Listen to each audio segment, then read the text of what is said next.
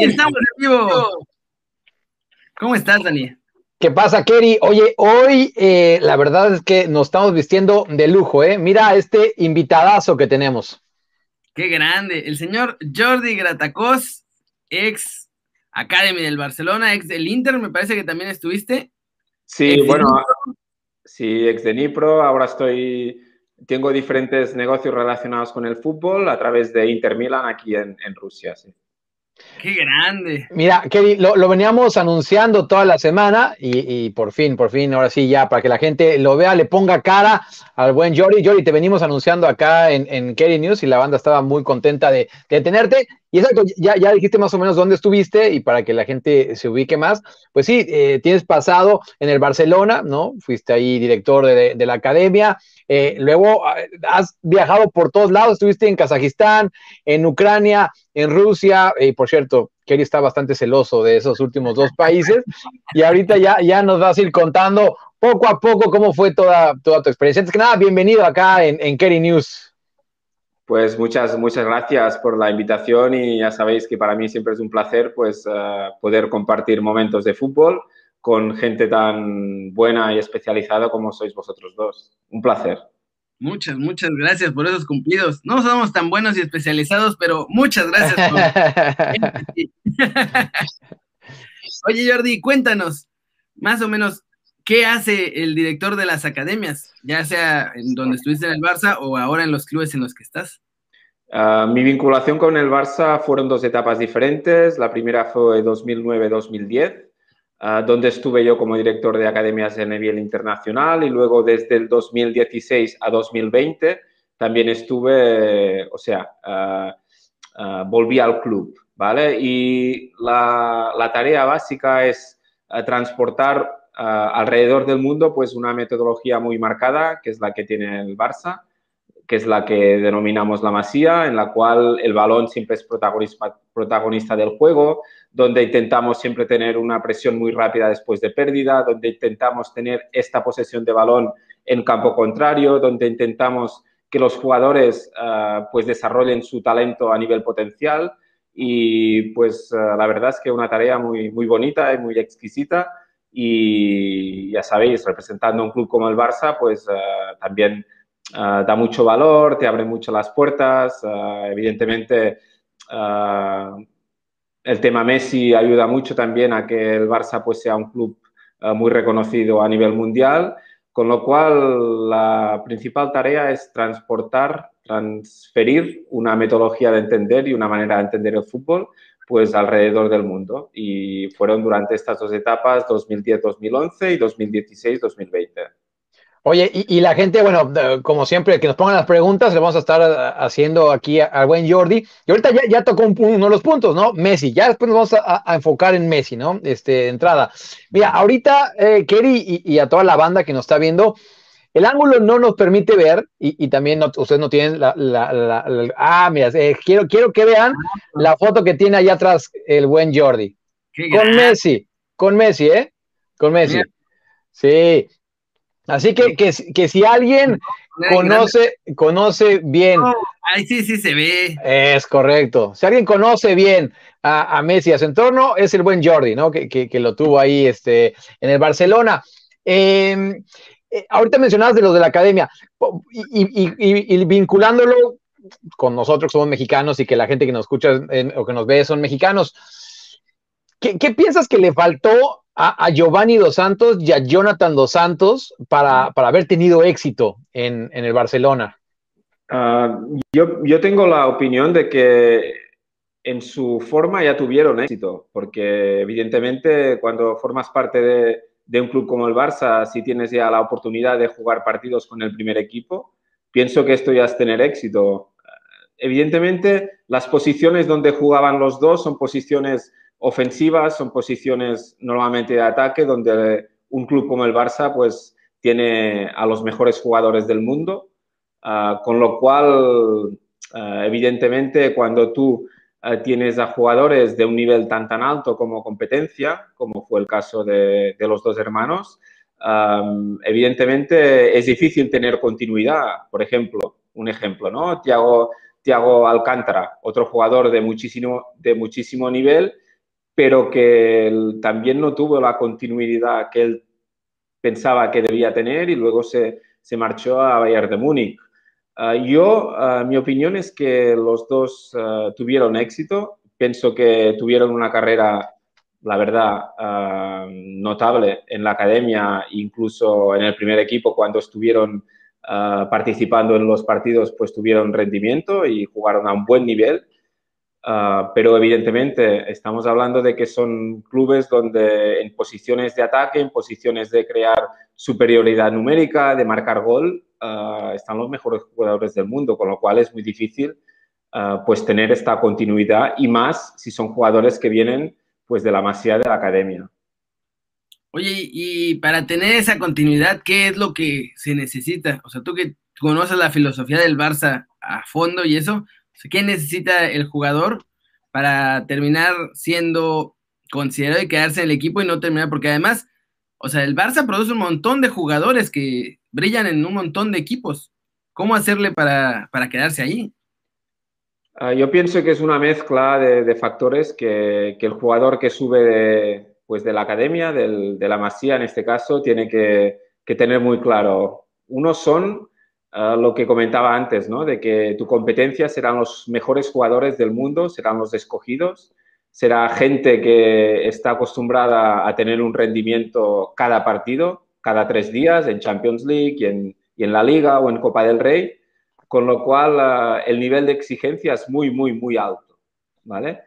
Este es el primer punto. Y el segundo punto, ah, pienso que el jugador que viene de la academia, que viene de la Masía en este caso, tiene que tener un punto de, paciencia, ¿vale? ¿Por qué? Pues porque ah, hay muy pocas experiencias de jugadores que cuando se gradúan de la academia, indiscutiblemente ya juegan en el primer equipo, ¿vale? Es muy difícil.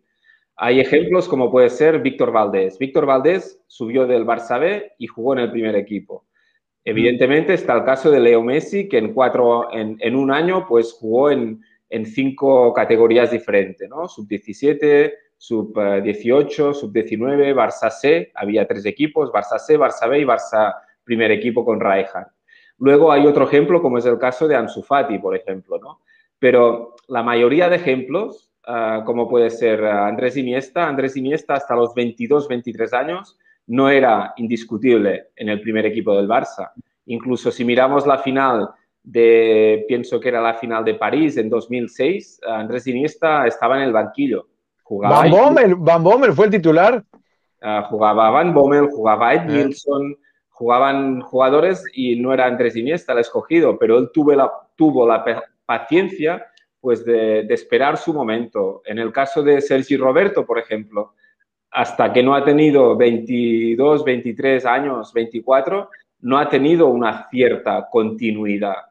Con lo cual, eh, pienso que son una suma de factores que tanto el entrenador y el club tiene que ir formando a jugador, pero también el entorno tiene que ir eh, en la misma sintonía, intentar transmitir pues que esto no es tan fácil, que cuando tú pasas del Barça B al primer equipo automáticamente ya eres asiduo en las alineaciones, ¿no? Es más fácil, es más difícil mantenerse que llegar, esto es así. Hay jugadores que han llegado, pero que luego los costó mucho mantener, como puede ser a Gerard Deulofeu, por ejemplo, ¿no? Con lo cual, pienso que es una, un mensaje que debe estar unido entre el mensaje del club y el mensaje pues, del entorno del jugador.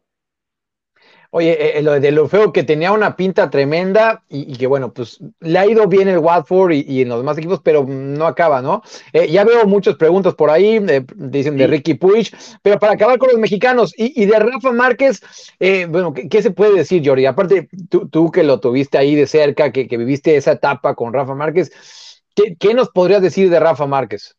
pues la verdad es que fue un jugador que ha dejado huella, un jugador que, que todos recordamos con mucho cariño y mucho amor, pues porque formó parte de una de las mejores plantillas que ha tenido el club en la historia, un jugador que tenía mucha capacidad de, de, liderazgo en la, en la defensa y en el equipo, un jugador que a pesar de que a lo mejor eh, no tenía eh, la altura que a lo mejor estamos acostumbrados como centrales, pues él cubría muy bien eh, sus deficiencias, era un jugador muy inteligente dentro del campo y que además en algunas ocasiones podía jugar de central, incluso en algunas ocasiones jugó también de medio centro, con lo cual esta posición de medio centro en el Barça es una posición muy importante porque es una, una posición específica y si hay un jugador que pueda jugar en posición de central como defensa y también de medio centro, eh, es muy importante y seguramente tendrá muchos minutos. Estamos hablando de Rafa Márquez, estamos hablando de a lo mejor uh, Mascherano, que también podía alternar entre central y medio centro. Con lo cual, Rafa Márquez, eh, la verdad es que dejó un recuerdo muy, muy bueno y toda la gente que, que ama el club y que es seguidor del Barça tiene un recuerdo espectacular de, Rafa Márquez. Oye, y ahorita Rafita ya está de entrenador ahí con juveniles en España. ¿Tú le ves material a Rafa de lo que lo conociste? ¿Le ves material para ser en el futuro entrenador en el, en el Barcelona, ya sea, o sea, en alguno de los equipos inferiores o incluso en el principal? Evidentemente, él tiene la experiencia como jugador, ha jugado muchos años al nivel máximo Ah, con lo cual, esto ya es un punto muy a favor. Si además añadimos que, era un jugador que tenía una jerarquía dentro del campo y que era, respeta, era respetado no solo por los propios jugadores del mismo equipo, sino por los rivales y los, y los árbitros, por ejemplo, esto a nivel de carácter como jugador te da mucha ah, posibilidad de que luego tú seas un buen entrenador. Y yo no tengo ninguna duda pues que Rafa Márquez tiene un futuro muy grande como entrenador. Oye, eh, eh, estamos hablando con, con Jordi Gratakos, que por cierto ha recorrido el mundo y aparte lo que le falta al buen Jordi, este, y tuvo, fue ahí exdirector. falta México, México me falta. Te falta México y, y, tienes que ir. Acá. Pero, pero voy a venir seguro. Cuando abran las fronteras, voy a venir seguro. Oye, Jordi, ¿sabes dónde vive Kerry? ¿Dónde está ahorita el desgraciado? No, la verdad es que no. Dile, Kevin. Cancún, pero la verdad es que quisiera estar donde estás tú, porque Jordi está en Moscú. Bueno, uh, no todo es bueno en Moscú, ¿eh? Aquí no tenemos sol, ya lo sabes, ¿eh? El sol, el, el, el está bien. Ahorita sí está fea la cosa. tendríamos, que, tendríamos que compartir un poco el sol y un poco Ah, los pues, otros aspectos culturales. Sí, se la pensó mucho, se, se pensó mucho cómo formularla esa, esa ahí, Jordi. La, cocina típica. Oye, eh, eh, y, bueno, luego rezamos con el Barça, veo varias, varias preguntas por acá, em, pero eh, Jordi, tú que estuviste en Kazajistán, estuviste en Ucrania, obviamente en Barcelona, digo, ¿cómo, llevas una vida así, no? Este, la verdad es que siempre el ver que personas que, tienen algo que ver con el fútbol nos llama la atención, ¿no? Que, van de aquí para allá. de entrada, ¿qué país te ha gustado más o qué experiencia fue, fue muy rara para ti en estos países? La verdad es que ahora ya hace más de 10 años que estoy fuera de España, estoy fuera de, Barcelona, de la Costa Brava, donde yo, yo, nací. Y cada una de las experiencias uh, aportan mucho. Al final uh, son experiencias muy, muy, muy diferentes, muy diferentes, pero que hay un vínculo, que es el fútbol. ¿vale? Lo que vincula a todas mis experiencias es el fútbol, con lo cual yo me muevo no por ah, contratos, no por salario, yo me muevo por, por energía y por si siento el proyecto. Uh, yo he tenido, mm, bueno, sigo teniendo diferentes ofertas, pero si, si yo no siento que puedo dar el 100% en cada una de estas propuestas, pues eh, lo dejo en segundo plano y si tengo algo que realmente siento, pues lo hago a 100%. ¿Qué me ha aportado cada una de mis experiencias? Yo he estado, por ejemplo, incluso en Egipto. Estuve como director técnico durante un año. ¿eh? Ah, con lo cual, el vínculo es el fútbol, pero por ejemplo yo he tenido que suspender sesiones de entrenamiento, por ejemplo, porque hacía mucho sol, como era el caso de Egipto, en el Cairo, o que hacía mucho frío, como fue el caso pues, en Dnipropetrovsk, en, en Ucrania o en Moscú. ¿no? Pero, o sea, el resultado es el mismo, se suspende la sesión de entrenamiento, pero el, ¿por qué? Uno por mucho sol, otro por mucho frío. También he tenido que suspender, por ejemplo, sesiones de entrenamiento por tormentas de arena en, Egipto, ¿sí? Porque nuestra mm, ah, ciudad deportiva estaba cerca de las, de las pirámides y con el viento, pues entraba la arena en los ojos y, era imposible entrenar. Y he tenido que suspender sesiones de entrenamiento por tormentas de nieve, ¿no? Porque también lo mismo, el, viento, pues te lleva la nieve en el ojo y no puedes ver el, balón. Con lo cual, Ah, sí que han sido situaciones muy distintas, pero que siempre han estado vinculadas por lo que es mi vida y lo que es mi amor, que es el fútbol. Oye, ahora que cuentas de todas esas historias, antes de que empezáramos el en vivo, estábamos platicando y yo te interrumpí, pero nos ibas a contar la historia del Dnipropetrovsk. ¿Cómo te fue ahí? Cuéntanos esa experiencia porque o sea, ya te veía con ganas de contarla porque se ve que es algo que estuvo muy bueno y para que lo escuchen todos. Dinipro para los cuates, Dinipro, porque ustedes dicen el nombre en ucraniano, pues no, no, no lo entendemos. Dinipro para los cuates. Dinipro Petrov.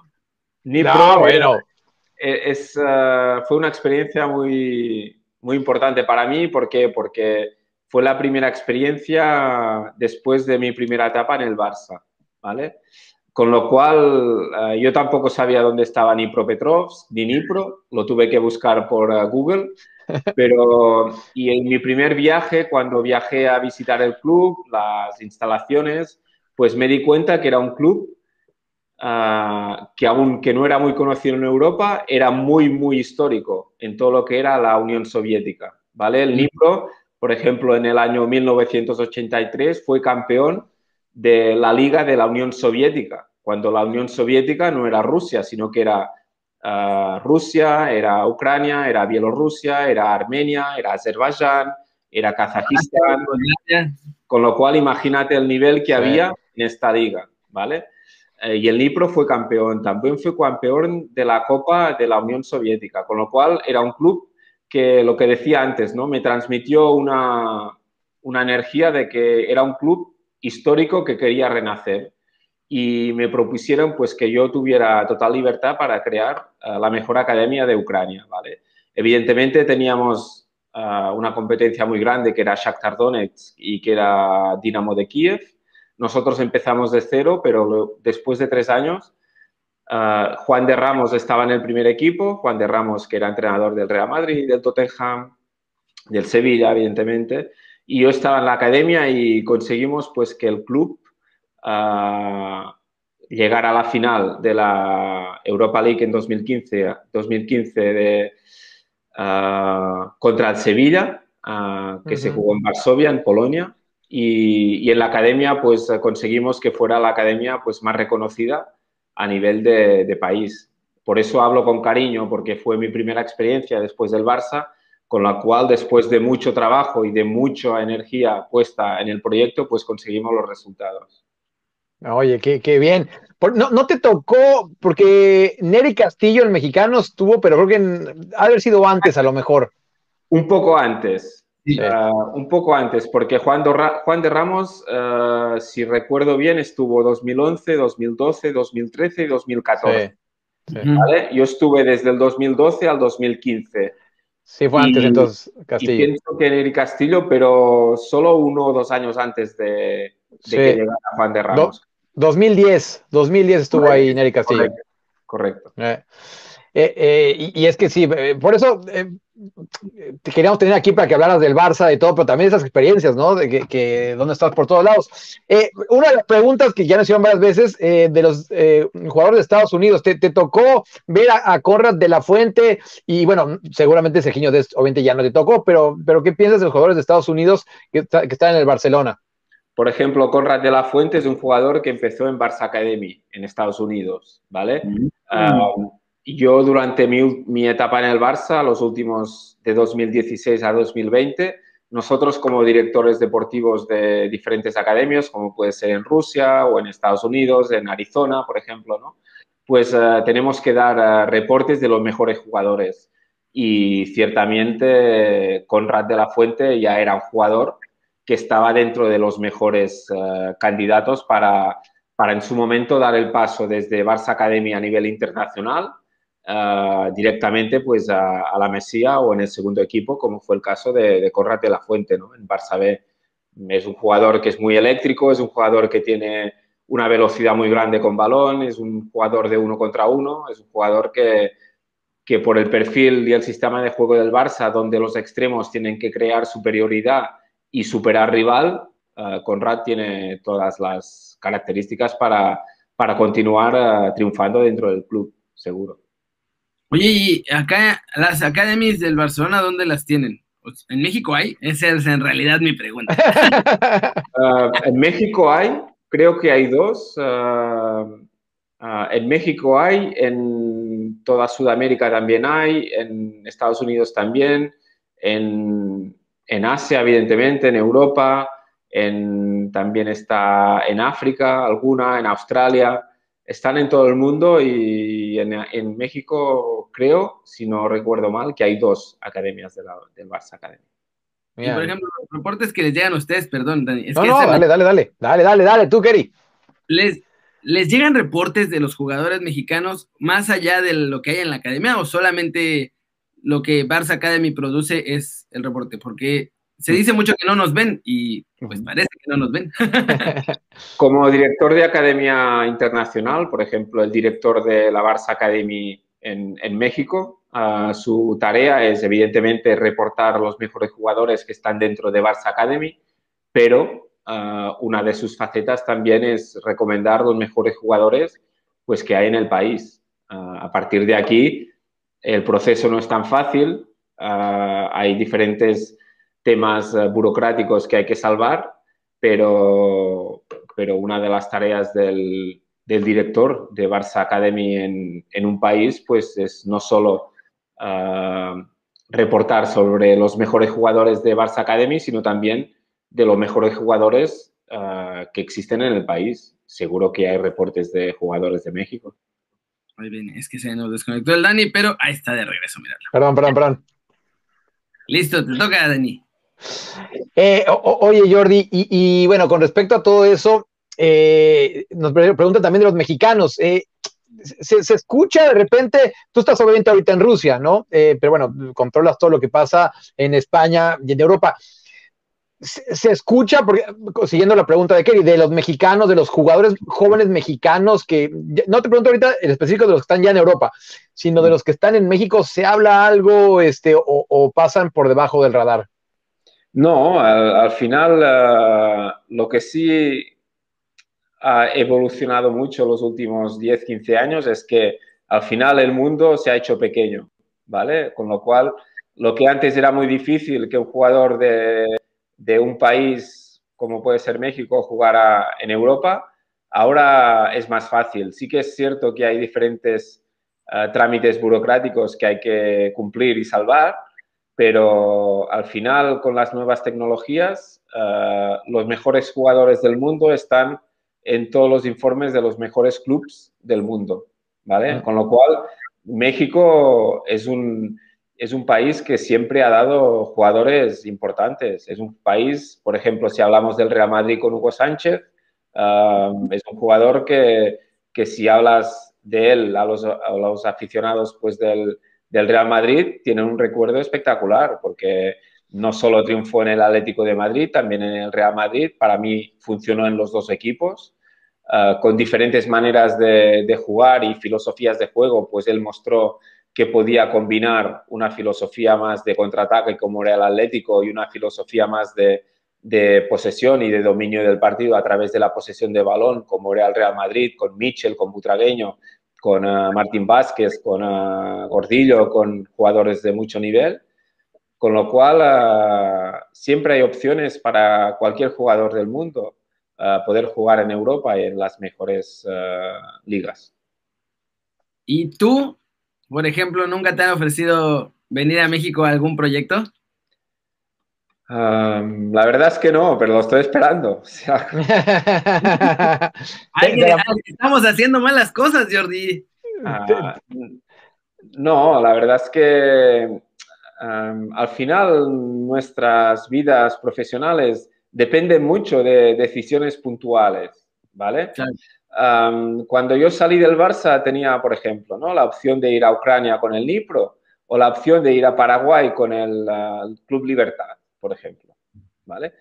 Decidí Ucrania por diferentes temas que me convenían más. Ah, hiciste, bien.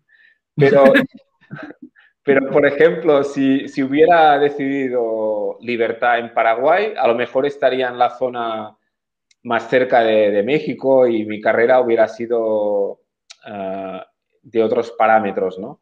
Pero ya te digo, al final el mundo se ha hecho pequeño eh, esperemos que la pandemia nos deje viajar otra vez cuanto antes mejor, porque es un tema importante.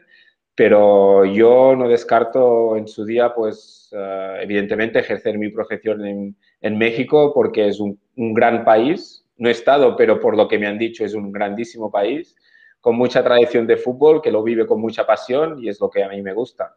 Con lo cual, eh, estoy abierto a cualquier propuesta.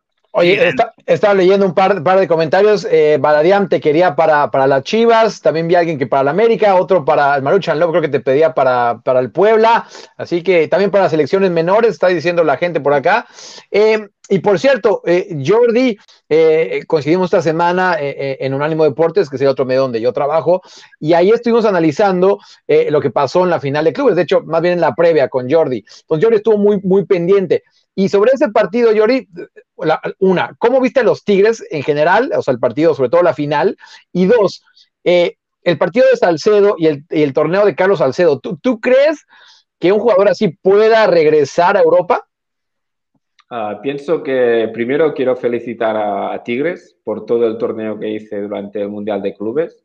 Pienso que, que todos los mexicanos debéis estar muy orgullosos pues, del papel que hizo, pues porque fue superando las rondas eh, con mucha seriedad, eh, mostró eh, un fútbol, pienso yo, moderno, un fútbol en el cual hay una idea muy marcada de cómo del entrenador, ¿no? de, cómo jugar los partidos.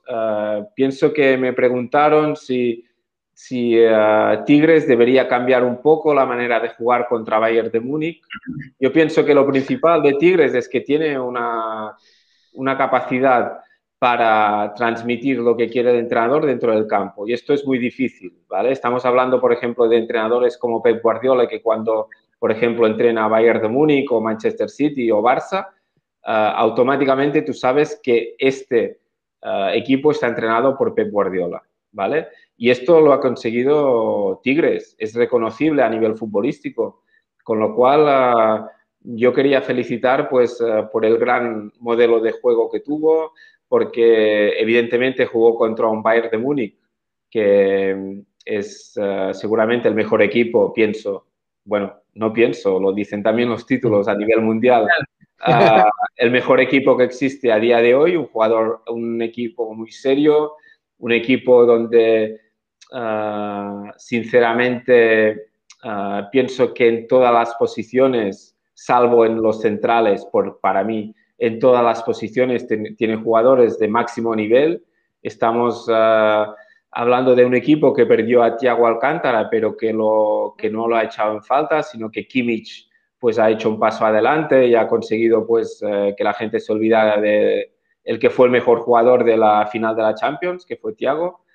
Con lo cual, la, verdad es que Tigres, eh, mm, la gente mexicana tiene que estar muy, muy orgullosa por cómo, por cómo encaró la final, por cómo tuvo opciones, porque al final, en finales, cuando la diferencia es de un gol, siempre hay opciones de, poder llegar a la prórroga, extra time o a la mejor a penaltis.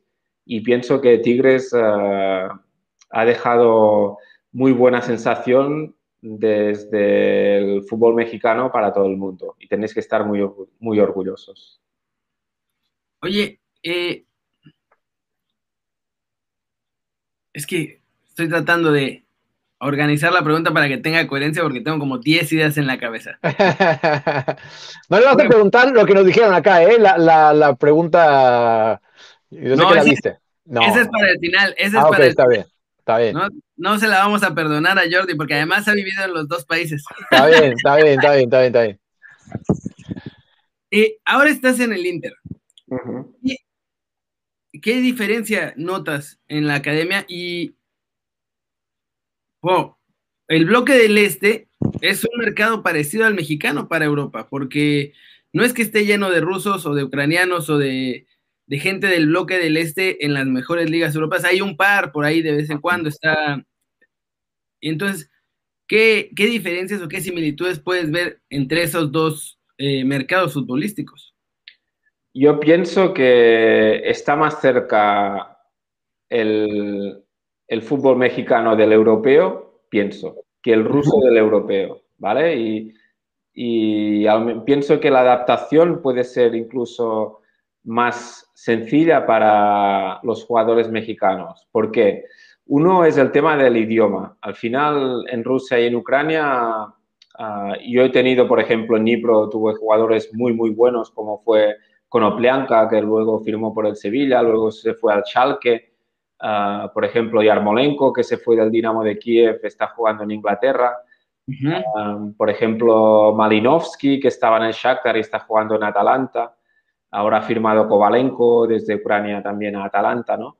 Sí. Uh, pero siempre tienen muchos problemas de, de adaptación, ¿vale? Uh, sí que es cierto que el fútbol es un idioma internacional, mundial, pero la comunicación con el entrenador, con, con los jugadores, esto es muy importante. Y, y, los jugadores rusos, ucranianos, mm, no se preparan para poder en su momento dar el paso al fútbol europeo.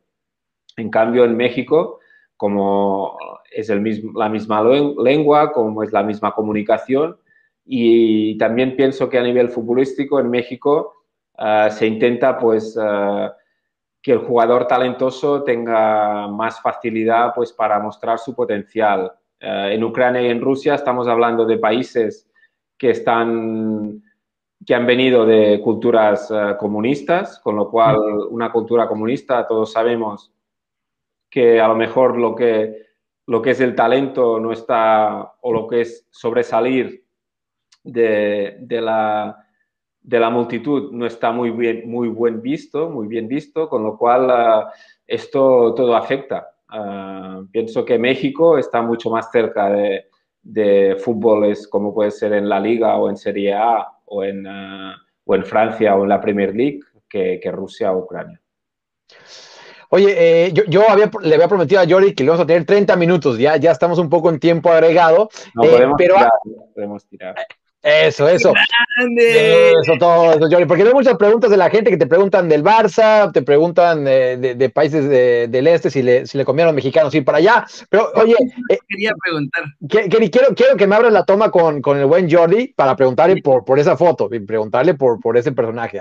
Pon, ponlo en grande, ponlo en grande para que la gente. Me pregunta que dónde está. Hoy en día vive en, en Moscú, el buen Jordi Gratacos. Y como pueden ver, la foto de atrás es con Lionel Messi. Eh, no es la única foto foto que tiene, eh, por cierto. Yo, he visto ahí más fotos de Jordi Gratacos con, con Messi. Eh, una, ¿cómo es Messi? ¿no? Porque todo el mundo lo ve en la tele y tal, pero, pero ¿cómo es Messi? Y, dos, a mí me gusta echarte dos preguntas en una, mi estimado Jordi, eh, ¿qué, ¿qué, va a pasar con Messi? ¿Se va al Barcelona? Eh, obviamente es tu, tu, tu, sensación. ¿Se va al Barcelona? ¿Se queda? ¿Qué, qué, qué pasa con Messi? Uh, Messi, eh, bueno, para mí es el mejor jugador de la historia del fútbol empezando por aquí, es un jugador que, que él siempre tiene una capacidad para reinventarse dentro de, de la evolución, evolución, del fútbol. Uh, yo lo recuerdo cuando estaba en el sub-16, sub-17, uh, él ya era un jugador diferente. Uh, evidentemente siempre había las dudas de si, si en su momento él podía llegar donde ha llegado, ¿vale? Ninguno de los que lo conocíamos, pienso, podríamos decir que pensábamos que llegaría donde actualmente está, ¿no? Pero evidentemente ya, ya, era un jugador muy diferente, era un jugador que tenía una conducción muy rápida, un jugador que marcaba diferencias, un jugador que, permitía pues al equipo pues a veces jugar en diferentes posiciones de ataque, en, la derecha, en la izquierda, por detrás del punta, incluso en punta, con lo cual uh, ya había muchas expectativas por Messi. Pero yo pienso que lo que, lo que le ha hecho diferente y ser el mejor no ha sido lo que él ha mostrado dentro del campo, sino que pienso que Messi lo que hace es, uh, uh, es la máxima expresión del fútbol. Um, si a mí me tuvieran que decir que es el fútbol, eh, no gastaría ni una sola palabra, mostraría una foto de Messi jugando. Él es un jugador que, pienso que se está, eh, ha madurado mucho, eh, también pienso que es un líder. Al final la gente piensa que un líder tiene que gritar, un líder tiene que, que, que interpretar. Al final hay líderes silenciosos que no, que no es necesario que hablen mucho, sino que con una mirada, pues automáticamente ya sabes lo que, lo que piensa uno. pienso que como persona, pues él ha mostrado siempre una gran ah, profesionalidad. Eh, yo pienso que no se le han visto escándalos. A lo mejor ha salido algo de Hacienda con temas que a lo mejor no eran de su control directamente, pero Estamos hablando que durante 20 años, cuando tú estás en el ojo del huracán cada día, cada segundo, y siempre, mm, o sea, no pienso que se puedan sacar escándalos de Messi a nivel futbolístico. Él ha jugado, no sé cuántos partidos ha jugado, creo que lo expulsaron una vez hace poco con el Barça, ¿no? En contra el, Athletic Club de Bilbao. no sé, ah, pienso que es difícil superar todos sus números, sus estadísticas, sobre todo a nivel individual. Pienso que ha superado todos los récords. También pienso que, lo que hace Messi casi cada semana, hay jugadores que en su trayectoria deportivo pues no lo han hecho ni una sola vez y él lo hace cada semana. Hay jugadores que han soñado hacer un hat-trick y él no sé cuántos lleva. Y jugadores que han jugado de, de delantero centro, ¿no? Ah, yo supongo que el tema este de quedarse el balón después de un hat-trick es para todos los jugadores ah, de nivel normal, porque él debe tener, no sé Ya no debe tener dónde ponerlos, ¿no? Ah, mm, pienso que lo, lo, decía en su momento un día, pienso que lo escuché de, de Mascherano, solo ser cinco segundos Messi sería ya muy, muy importante y muy, muy interesante. Ah, pienso que, él está marcando una época, pienso que también, y esta es mi sensación, que a lo mejor no somos conscientes, ah, porque lo estamos viviendo al día a día, no somos conscientes de lo que está consiguiendo.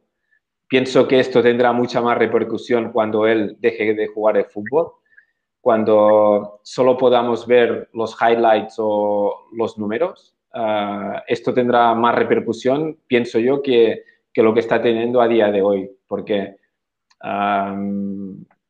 eh, esta es mi sensación. Cuando a nivel profesional hay dos equipos dentro del campo, son 22 jugadores, todos los jugadores quieren ser el mejor del partido, todos. Todos cuando entran en el campo, en su mente está, yo quiero ser el mejor del partido. Pero ¿quién es siempre? O casi siempre. Messi. Ah, claro, es que esto es, es, muy difícil. El tema de la presión que él debe, su, no sé, pienso que ser Messi no es tan fácil porque Messi cada tres días tiene un examen, Messi cada tres días se enfrenta a dos o tres defensas mínimo que ya hace tres semanas que están pensando que el próximo mes van a jugar contra Messi lo quieren parar para ser el primero que lo pare. pero bueno, como su hábitat natural es el campo de fútbol, pienso que para lo que todos los humanos, como somos nosotros, puede ser un, estrés, ¿no? De, tengo que ser el mejor, tengo que marcar gol, tengo que superar rival. Todo esto puede ser un estrés para nosotros, ¿no? Pero para él, como su hábitat natural es el del campo de fútbol, mm, no pienso que para él sea un estrés. Con lo cual, esta naturalidad que él tiene dentro del campo es lo que, es lo que le hace único en este juego. Él no, no sé, yo no lo veo muy enfadado como puede ser Cristiano Ronaldo, ¿no? Cuando falla un gol no sé, pienso que él disfruta de su profesión. Y esto es muy difícil cuando hay esta presión para ser el mejor siempre. Esto solo lo puede conseguir gente que está muy preparada, no solo a nivel futbolístico, sino que también a nivel mental. Y pienso que él es muy fuerte a nivel mental. Sí, eso que dices de, líder silencioso me gusta porque, sí, ¿no? A veces la gente, obviamente la gente ve la tele, no es que, no es que sepan lo que está pasando y ven lo que hay en la tele y ven a un Messi que está callado, que está serio, que no dice nada, pero, pero no se dan cuenta del Messi que se echa al hombro al equipo, el que intenta 17, 20, 30 veces en el partido y que está de esa forma inspirando, ¿no? ¿Cómo, cómo lo has visto tú, más obviamente en la intimidad que a la hora de, de cómo empujar a sus compañeros? Ah, pienso que él, uh, al final, es más sencillo de lo que pensamos, ¿vale? Si tú eres jugador del Barça y hay un problema en el campo, ¿cuál es la mejor opción? Pasarle el balón a Messi. Dársela a Messi. ¿Por qué? Pues porque pueden pasar cosas, porque puede decidir el partido. Ah, él incluso ha roto ah, diferentes, uh, ¿cómo te diría? Diferentes principios del juego. Él los ha roto. Por ejemplo, los principios del juego dicen que tú no puedes dar un pase a un jugador que esté marcado, ¿no? Por ejemplo, solo le puedes dar cuando esté libre de marca, ¿no? Esto es un fundamento del juego. Pero es que Messi, si le tuvieras que dar el balón cuando está libre de marca, no le darías nunca, nunca le darías el balón, porque siempre está marcado por uno o por dos. Y esta es la superioridad cualitativa. Estamos hablando de que los principios del juego a veces dicen, Ah, vamos a crear superioridad cuantitativa, ¿ok? Dos para uno, tres para dos, pero con Messi esto es imposible. Nunca habrá una superioridad cuantitativa, nunca. Pero él tiene la superioridad cualitativa, con lo cual, incluso estando marcado, el balón tiene que ir al 10 en este sentido. ¿Por qué? Pues porque a lo mejor él no dará asistencia, a lo mejor él no hará gol, pero solo con la atracción y la intimidación de dos o tres jugadores del rival hará que, por ejemplo, otros jugadores estén libres y que automáticamente con un cambio de orientación de juego, pues eh, el balón les llegue y puede marcar la diferencia. Pienso que hay factores de, Messi que no son, eh, no se pueden calibrar a nivel futbolístico, ¿no? a nivel estadístico, pero que son muy importantes. El tema de la intimidación, el tema de, mm, no sé, yo pienso que yo lo veo muy bien y lo veo, siempre lo veo que, y lo está intentando siempre, es un jugador que no se, no se esconde nunca. Desde el minuto 1 al minuto 90 lo estamos viendo en los últimos partidos cuando el Barça está remontando contra el Betis, en Granada. Es un jugador que, que mientras hay juego, mientras hay tiempo, siempre es una amenaza para el rival, siempre. Oye, eh, Jordi, y, de repente, bueno, tú, tienes la referencia de haber visto a Messi cuando realmente era, era niño, era joven. Cuando escuchas que, dicen, ahí viene el nuevo Messi, e, el, Messi mexicano, el, Messi, este, ¿qué, piensas o qué, qué, pasa por tu cabeza? Yo pienso que le hacen un flaco favor a, a este jugador, porque porque no, no pienso que, sea bueno comparar a un jugador que pueda llegar al nivel de Messi. Eh, él ha ganado seis balones de oro. Eh, cuando él empezó en el Barça, el Barça tenía una Copa de Europa, que la ganó con Koeman, ¿no? El 92. Ahora tiene cinco el Barça. Eh, la mayoría de los títulos el Barça los ha ganado con Leo Messi como, como jugador, como principal protagonista del juego. Pienso que comparar a cualquier jugador que empieza su carrera futbolística con Messi, mi sensación es que primero es no, no tener a lo mejor... Dilo, idea de fútbol. no, que a lo mejor no... Pienso que se tienen que ser más cautos con estas palabras, no, no por Messi, sino por el jugador que está creciendo, porque es mucha presión para él, pienso. Yo voy a aplicar una tangente. Volviendo a este tipo de presión, a este tipo de cosas. Eh, y aprovechando que estás en Rusia, o sea, los chavos cuando van a Europa, la típica es, tienes que llegar directo al Barcelona, tienes que llegar directo a equipos como el Madrid o Inter o Manchester United o eso, tal. Pero también, habla, hablando de esa presión que, que dices que les ponen a los jugadores, ¿no es más presión el estar obligados a tener que llegar a esos niveles? O sea, porque además no es un, es un salto de calidad importante de México a Europa y luego otro de un equipo normal de Europa a ese tipo de equipos. O sea, ¿tú, ¿tú cómo ves esta situación? Y la segunda, porque ya le voy a copiar al Dani, ¿es la liga rusa una opción para, para las jóvenes promesas? O sea, para dar el salto ahí, de irse a, otros clubes más importantes. Yo siempre he tenido la opinión que dar el paso de, países como puede ser México, eh, incluso de países como puede ser, eh, por ejemplo, ¿no? Argentina o Brasil, dar el paso a, a equipos de nivel top en Europa, pienso que es muy difícil. Es muy difícil, ¿vale? Y hay muy pocos ejemplos. Por ejemplo, está Neymar, ¿no? Neymar cuando dejó Santos y jugó en el Barça, automáticamente hubo rendimiento. Pero los ejemplos varios que tenemos, por ejemplo, Ronaldinho estuvo en el PSG antes de ir al Barça, pero era un PSG de segundo nivel en Europa. Por ejemplo, Ronaldo Nazario estuvo en el PSV antes de dar el paso a, ligas top. Ah, yo pienso que tiene que haber un pase intermedio. ¿Vale? Un paso intermedio en ligas, como dices muy bien, puede ser la rusa también, ¿no? Jugadores que, hacen el paso, pues, eh, de México a Europa en ligas que a lo mejor no son las top 3 o 4, como puede ser eh, la Liga, la Premier League, la Liga, la Serie A. Yo pondría estas tres como las top. Y luego a lo mejor un segundo nivel, para mi modo de entender el fútbol, estarían ya la, a lo mejor la francesa, la holandesa, eh, incluso la alemana, tengo alguna duda de que sea del nivel de la Serie A, de la Liga o de la Premier, tengo esta duda. y Rusia estaría dentro, dentro de estas posibilidades de jugadores que antes de dar el paso a un equipo top de nivel, pues tiene que dar rendimiento en ligas de segundo nivel en Europa.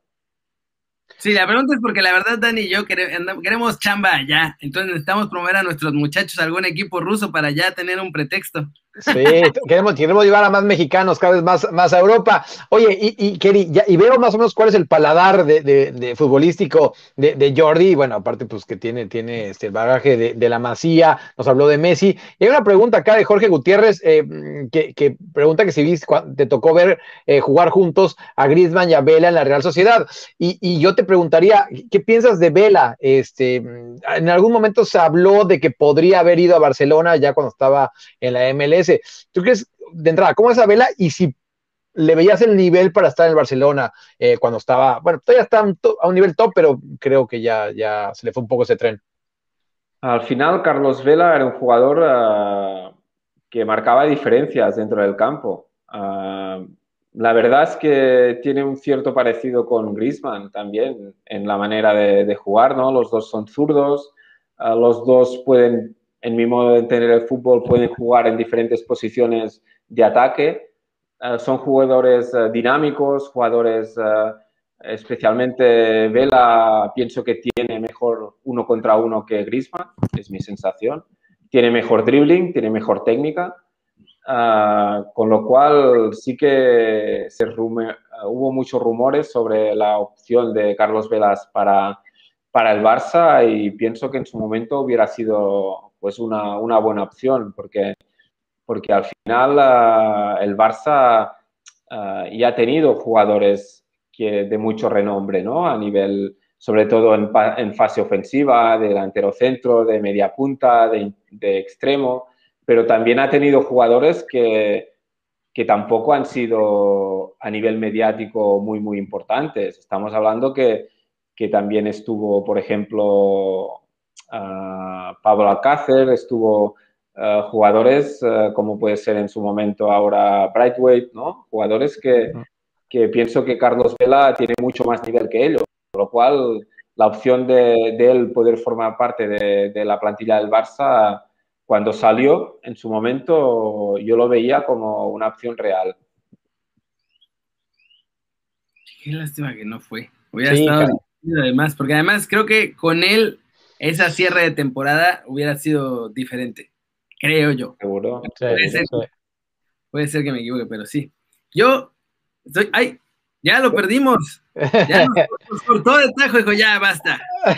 ahorita que regrese.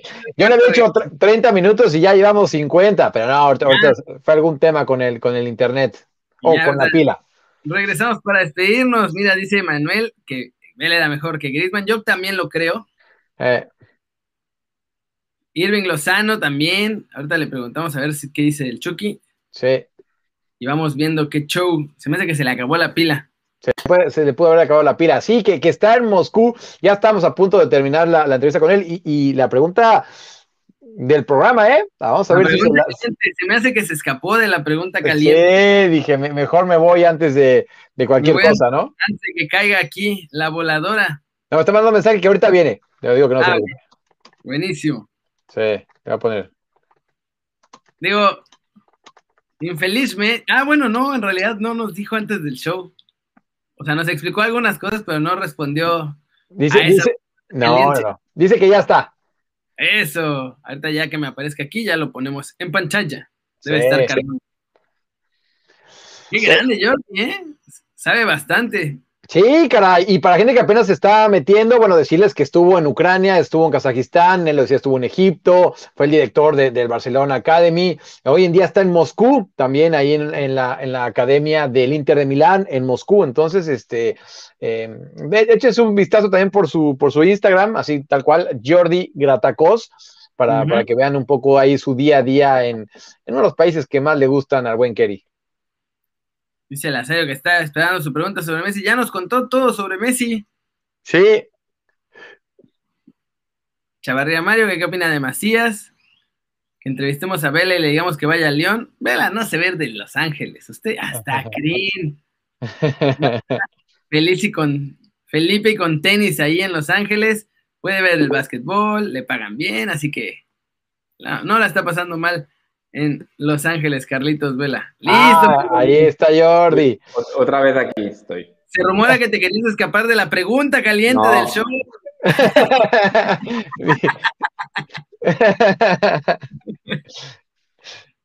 te quedaste tú, creo que te iba, tu, iba, tu pregunta, Kerry, me parece.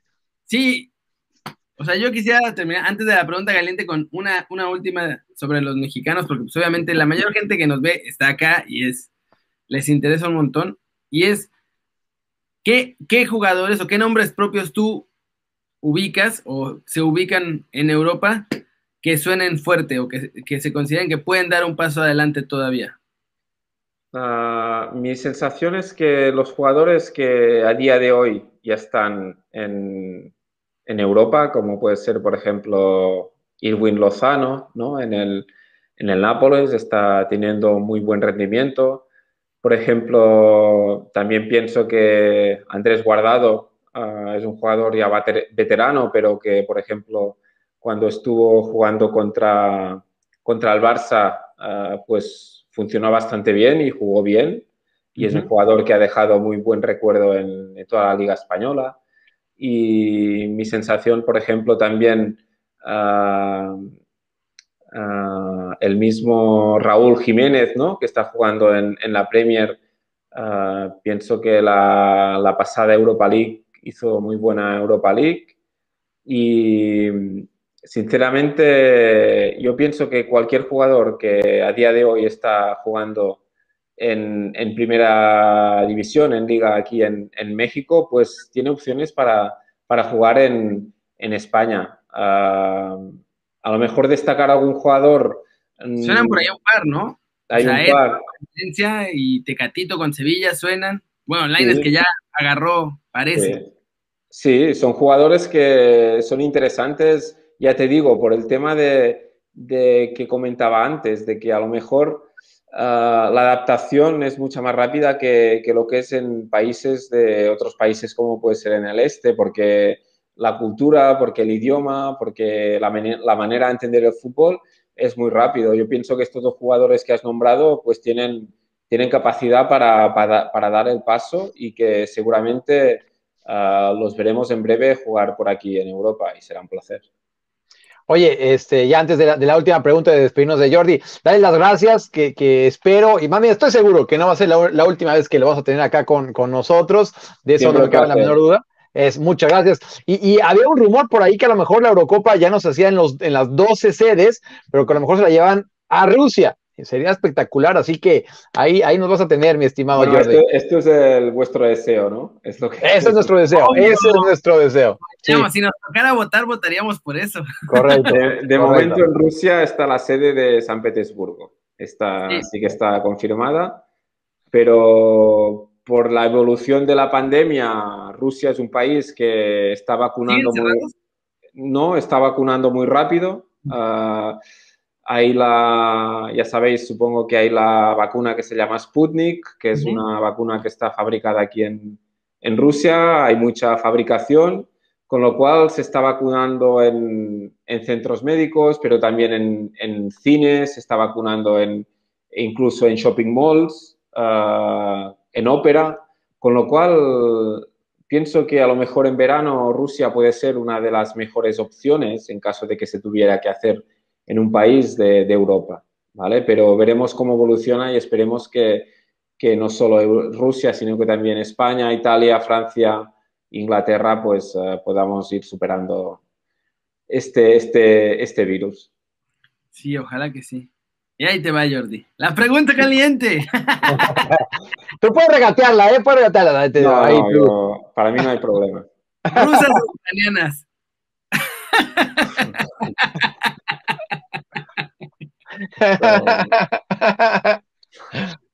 a lo Messi, a lo Messi, ahí tú, tú, a ver cómo te sabes.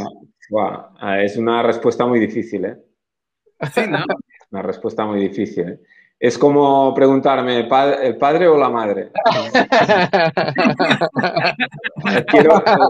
los dos tienen su, ah, su amor y su, su estima, con lo cual, ah, a ver, Ah, también es cierto que son parecidas, ¿eh? Las rusas y ucranianas son bastante parecidas porque al final entendemos que esto era una unión donde había todos los países eh, exsoviéticos, con lo cual son muy parecidas, pero no me pongas con esta... Mójate, Jordi, mójate. Tuvimos aquí a, un futbolista que se llama Omar Gobea, eh, hoy está en el Sulte Bargem, a lo mejor en un futuro podría estar en el Shakhtar Donex. Le hicimos la misma pregunta. ¿Qué, dijo Margo Bea, Kelly, por cierto? Rusos, ¿va? Sí, sí, sí. O Margo Bea se ve por rusas, sí. Pues uh, diremos que rusas también. ¡Vamos! El marcador de los entrevistados es rusas 2, ucranianas 0. Sí, sí, sí. Muchas gracias, Jordi. Gracias por venir aquí. Gracias por todas las experiencias que nos contaste, esas historias de Messi. y por el análisis, la neta, lo apreciamos mucho. Que te echaste además media hora más de la que. sí, de la pactada. Aquí tienes lo que quieras. Y pues nada, no sé si Dani quiere agregar algo.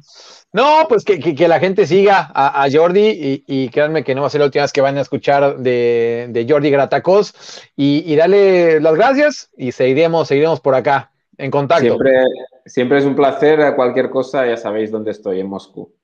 Sí, vamos a buscar allá. Kelly ya sabe hasta en qué, barrio, qué colonia, ya que investigó todo. Aquí, aquí te esperamos. Aquí te esperamos. O sea, ¿ya hablas bien ruso y todo? Más o menos, más o menos. sí, es difícil. Entiendo lo que quiero entender. Esa es una ventaja de hablarlo y que y, allá, porque, y escuchas lo que creen que no puedes escuchar. Esa también es muy buena. Oye, y, dale la gracias a toda la gente que estuvo escribiendo. Hoy no pudimos leer tantos mensajes, pero obviamente al, al Maruchan Love, al Alex Pollo, a, toda la banda que estuvo escribiendo, como todos los días. Muchas gracias. Un abrazo y, que viva el fútbol. Gracias. Eso. Gracias, Muchos éxitos, muchos éxitos. Igualmente. Un placer. Chao.